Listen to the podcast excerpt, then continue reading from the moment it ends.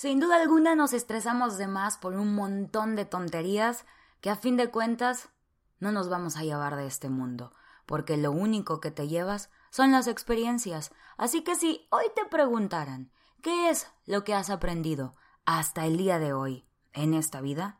¿Qué responderías?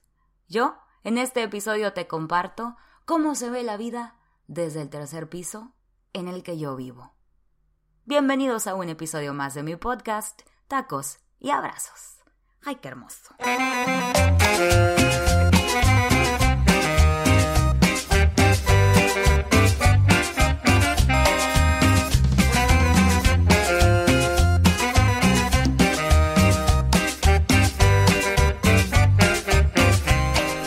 Creo que una de las cosas que más disfruto en la vida es platicar. Platicar con personas que quiero, platicar con personas que empiezo a querer, que conozco, que no conozco, que no he visto en mucho tiempo, que me pidieron un consejo, que piensan diferente a mí o que tienen intereses similares a los míos. Me gusta platicar. Y hace días platicaba con unos jovenzuelos.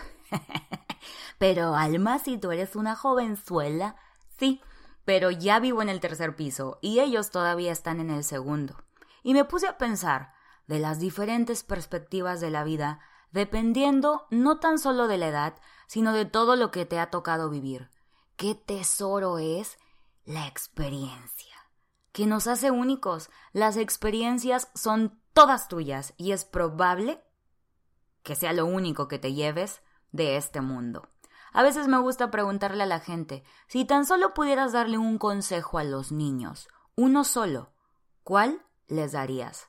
La respuesta a esta pregunta dice mucho de una persona. Ahí entregan lo más valioso que poseen, lo más valioso que les ha enseñado la vida. Entre las pláticas en que estuve involucrada en días anteriores, un amigo que ya vive en el cuarto piso, o sea, tiene 40 años, y estamos entendiendo mi analogía, ¿verdad? De los pisos y los años. me platicaba cómo los años mejoran físicamente si tú decides tener buenos hábitos cómo la vida mejora emocionalmente si decides separarte de aquellas personas con quien, independientemente de si son buenas o no, o quién tuvo la culpa, simplemente no hacían buen equipo contigo y ese arroz no se coció. Y cómo no deberíamos tenerle miedo a los 30 cuando a los 40 es en donde el cuerpo dice, ya valiste, morro. y dije, en la madre, los 30 han sido muy buenos conmigo, entonces a los 40 voy a valer madre. Pero creo que la historia nunca es la misma para todos. Cada quien vivirá lo que sus acciones y sus decisiones le van a traer. Y en muy buen porcentaje, cada quien vivirá lo que le tocaba, porque nos guste o no, la vida es como tiene que ser, no como tú a huevo quieres que sea. Pero echarle huevos está en tus manos. Y después de todo este cóctel de teorías acerca de los periodos de 10 años en la vida, me puse sentimental y dije, a manera de inventario, ¿qué puedo decirle a los del segundo piso y qué puedo aprenderle a los del piso de arriba? A estas alturas de la vida, ya tuve que haber aprendido algo, ¿no? Ya 33 años. La vida ya se ve distinta. Aunque me faltan muchos escalones, no debemos olvidar lo que aprendimos en los ya recorridos. Quiero que si mañana me puedo sentar a platicar contigo, o si mañana me voy de este mundo, recuerdes lo que te voy a decir en este podcast. Sin decirte, yo te aconsejo. Te digo lo que yo aprendí. Y me gustaría simplemente que lo recuerdes. Número uno. Quiero que recuerdes que lo que parece el fin del mundo hoy, el tiempo lo va volviendo pequeño. Mi mamá siempre dice, piensa en Navidad. Es su manera de decirme que algún día nos vamos a estar riendo de esto. No podemos brincarnos el dolor. Justo hace rato leí, la cura del dolor está en el dolor. Y esto no quiere decir que tengas que quedarte donde duele, pero tiene que dolerte para que aprendas y entonces dejará de doler. Parece un pésimo trabalenguas, lo odio, pero es la verdad. Las cosas dejan de doler cuando le sacamos el aprendizaje. Entonces, probablemente, ni todos los consejos del mundo, ni lo que yo te diga, podrán disminuir lo que te duele hoy. Es cuestión de tiempo. Piensa en Navidad. Pero como te lo he dicho antes, esto también pasará. Número 2. Quiero que recuerdes que mientras estás ahí llena de dudas, lleno de dudas, abrazado del síndrome del impostor, preguntándote, ay, pero ¿por qué me hablaron a mí? Por algo, cabrón, ponte a la altura. Mientras tú no crees en ti, allá afuera hay gente intimidada por tus capacidades. Pero una verdad innegable es que mientras tú no creas en ti, nadie más lo hará. Cree en ti. Puedes ser lo que quieras y tener lo que quieras, pero tienes que pararte a trabajar por ello. Número 3. Quiero que recuerdes que la vida se va en un segundo. Deja de perder el tiempo, deja de estar donde no te valoran, deja de insistir en donde no te quieren, deja de hacer lo que no te gusta, deja de esperar por otro presidente, por otros tiempos, por el fin de la pandemia, por las doce campanadas, por un mejor sueldo. Deja de esperar que se dé cuenta, deja ir, pero de verdad suéltalo. Pero también recuerda que la vida se va en un segundo. Insiste, busca, atrévete, aviéntate y sujétate. Los años te irán enseñando cuándo no significa darse por vencido, sino aceptar las cosas como son. Qué chinga, pero qué delicia de tarea para aprender mientras estemos vivos, ¿no? Número cuatro, no sé por qué los estoy numerando, pero número cuatro, quiero que recuerdes que la gente siempre, siempre, siempre va a hablar. Hasta aprenderás a tenerles compasión, Muchas veces hablar de los demás nos hace creer que eso disminuye lo que nos duele o lo que nos pesa. Cada quien da lo que tiene para dar. Entonces no te bases ni en los malos ni en los buenos comentarios para darte o definir tu valor. Solo tú sabes quién eres, lo que eres y lo que puedes. Solo la cuchara sabe lo que hay en el fondo de los frijoles. Solo tú sabes por lo que has pasado y lo que has hecho lo que te hace feliz. ¿Por qué importaría lo que diga alguien que ignora todo esto de ti? Hablar de alguien habla más de ti que de esa persona. Entonces no te fijes mucho, no te ganches. Si hay algo que te sirva o te puede ayudar, tómalo y sigue adelante. Número 5. Quiero que recuerdes que la gente olvidará lo que les dijiste, pero nunca cómo los hiciste sentir. Salúdame a todos, por favor. Llama a los meseros y personas que te ofrecen un servicio por su nombre. Comparte la comida que te dieron para llevar. Por favor, dile a la gente las cosas buenas que piensas de ella. Diles que estás orgulloso, que estás orgullosa, que valoras su esfuerzo, que te gusta lo que hacen, que te inspiran, que te motivan. Dile a las personas que te importan que te importan. Es mi mamá, es mi esposa, ay, es mi hijo, ¿a poco no sabe? No, manitos, no somos computadoras que ya traemos el Word. Es más, ni lo traen, les tienes que poner tú el Word. O, por ejemplo, el celular. Tiene bastantes apps que tú le vas poniendo. Nosotros lo vamos construyendo. Entonces construye tus relaciones, fortalécelas y no las des por hecho. No des las cosas por hecho. Ve y expresa todo lo bueno que sientes. Es chistoso porque vaciándote te llenarás. Número 6. Quiero que recuerdes que a veces cuando por fin te vayas de donde te dolía estar, las personas harán y dirán cosas que te lastimen en su desesperación por tu partida, por verte otra vez dentro del círculo vicioso, porque saben perfecto dónde te duele. Hayas sido o no, hayas hecho o no lo que dicen de ti, desde el momento en el que decidiste marcharte, has decidido ser una mejor persona. Perdónate, perdónate tú, perdónate a ti y sigue adelante. No regreses. Reconoce para ti lo que no estuvo bien y cámbialo para ti. Nadie tiene derecho a opinar ni a juzgar. Igual lo van a hacer, pero créeme, te sentirás mejor escuchando lo que dicen de ti en Hawái de vacaciones que llorando en las noches mientras te dan la espalda y te ignoran.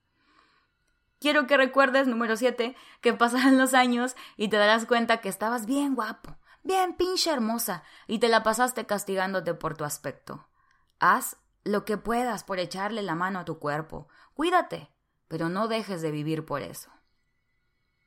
Mientras trabajas por el cuerpo que quieres, ama el que tienes. Número 8. Quiero que recuerdes que a veces se nos va a olvidar todo esto, sin importar el piso en el que vivas. Pero ahí es donde te darás cuenta la afortunada persona que eres al contar con esos amigos o con esa familia o con esas personas que te aman y que te quieren. Les pregunté a mis mejores amigos, 100 mejores amigos dijeron, ¿qué han aprendido de esta alma? Cosa que te recomiendo hacer con los tuyos porque no siempre estamos al 100 y es parte de la vida. Y en palabras prestadas, porque ellos las dijeron por mí, quiero que recuerdes reírte de ti. ¡Qué cosa! Me emocionó, me emocionó. Ven qué bueno que les pregunté a mis amigos, no me acordaba de esta. Recuerda reírte de ti siempre. Te lo juro que la vida se pone sorprendentemente mejor y más ligera. Cuando pierdes el miedo a hacer el ridículo, es como quitarte una muy estúpida carga de encima. Quiero que recuerdes que tú puedes. A lo mejor cuesta más y te tardas más, pero que nadie te haga sentir que no puedes sola o que no puedes solo. Y quiero que recuerdes que cuando quieres algo lo puedes tener si te lo propones, si te levantas todos los días y te duermes todos los días pensando en eso, en cómo mejorarlo, en cómo seguir creciendo. Nada va a bajar de los árboles, nada va a llegar a tu sillón. Sí se puede, pero chingale. Casi todas las respuestas de mis mejores amigos coincidieron en estos últimos puntos. Reírte de ti, ser auténtico, que nadie te diga que no puedes y luchar por lo que se quiere. Alguien me dijo que había aprendido de mí el valor de la familia y cómo la distancia no es excusa para demostrar nuestro amor. Y es que lloré cuando lo escribí, pero no quiero llorar grabando porque soy una profesional. Esa respuesta me, me, hizo así como cuando no te acordabas que ya habías prendido el comal y lo tocas y... porque casualmente cuando me senté a escribir este podcast, salió en aleatorio Avicii con The Nights.